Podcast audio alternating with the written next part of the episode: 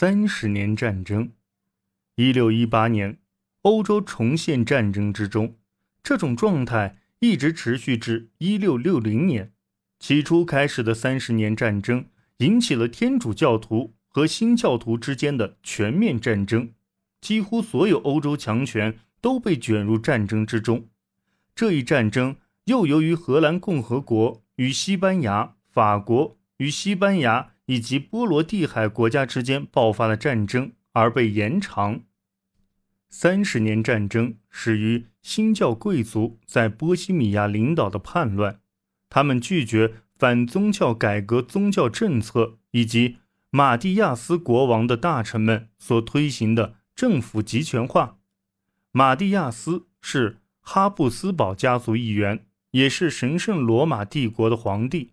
他死于一六一九年，而他的继任者菲迪南及国王菲迪南二世。被叛乱分子废除，他们拥立一位德国的新教亲王普法尔茨选帝侯腓特烈五世为波西米亚国王。菲迪南准备反击，并得到西班牙和天主教联盟给予支援的承诺。一六二零年，菲迪南粉碎波西米亚起义，西班牙人占领了普法尔茨。他们这样做。不仅是因为要声援菲迪南，也是因为他们要与荷兰共和国在一六零九年签署的停火协议将于一六二一年到期。他们预计到与荷兰之间将会发生一场新的战争。普法尔茨的地域覆盖了莱茵河的一段关键支流，控制普法尔茨符合他们的军事计划，而在波西米亚。获胜的菲迪南开始清除新教，将新教土地所有手中的地转到天主教土地所有手中。一六二七年，菲迪南宣布继位，这也是哈布斯堡家族一直世袭的皇位。与此同时，新的西河战争在一六二一年打响。在战争早期，西班牙占了优势，他在意大利也取得了胜利，实际控制了。维特莱恩，这令西班牙军队能够经由该地区前往荷兰。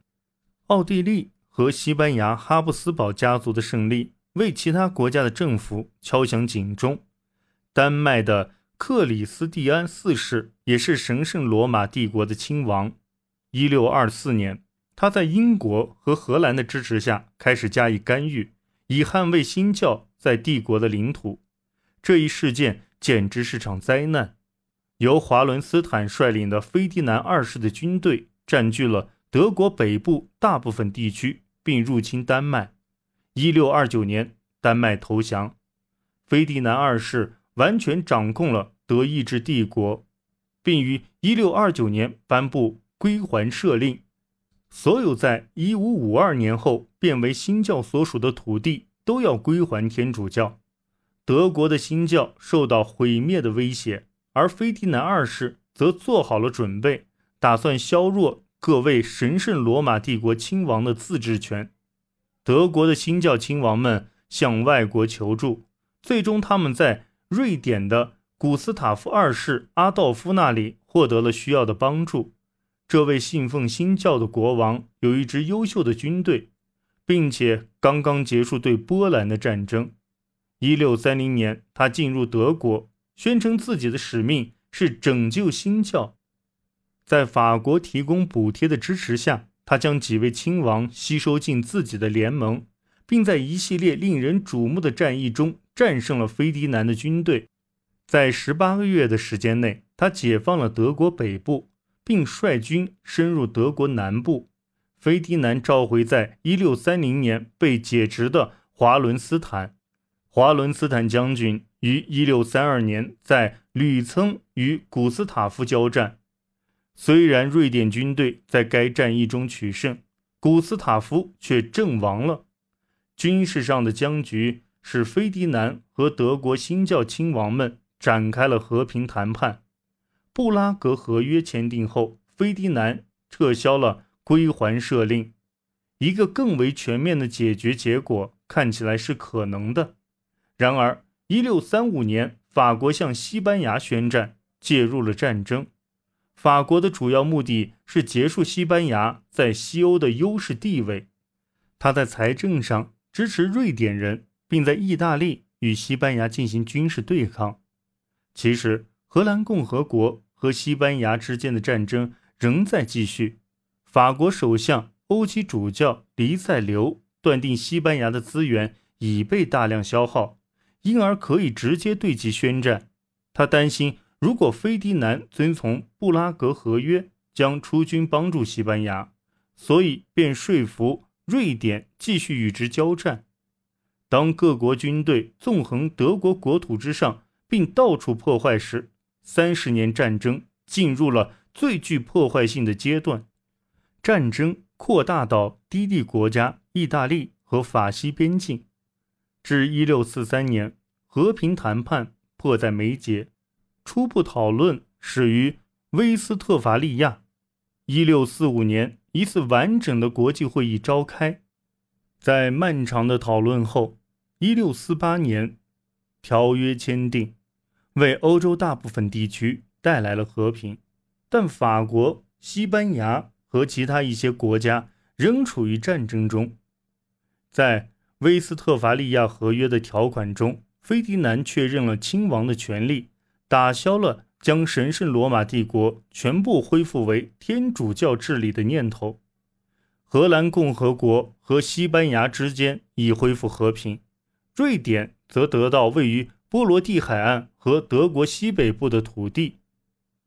威斯特伐利亚合约成为国际关系的主要节点，这不单是就合约内容而言，还因为它标志着创造中欧长期和平的。共同努力。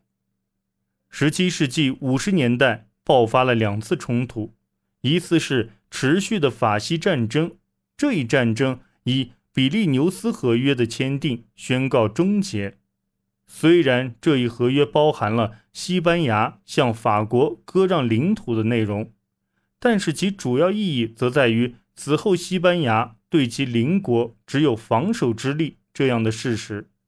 西班牙优势已消失，欧洲此时面临的主要危险是法国优势可能会取而代之。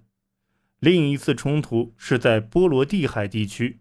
17世纪50年代初，俄罗斯和波兰处于交战状态。瑞典的查理十世利用这一机会从波兰夺取更多的沿海地块，并于1655年入侵波兰。其他大国纷纷被牵涉入内，包括菲迪南二世、丹麦、勃兰登堡和荷兰共和国。他们的一致努力另两份和平条约于1660年得以签订，一份是《奥利瓦条约》，瑞典由此得到更多的波罗的海地区的领土；另一份是《哥本哈根条约》，它结束了瑞典和丹麦之间的战争。1660年。瑞典成为波罗的海地区最大的势力。如果说威尼特法利亚合约旨在稳定德国和中欧的话，奥利瓦条约和哥本哈根条约则只是波罗的海长期争斗的短暂停歇。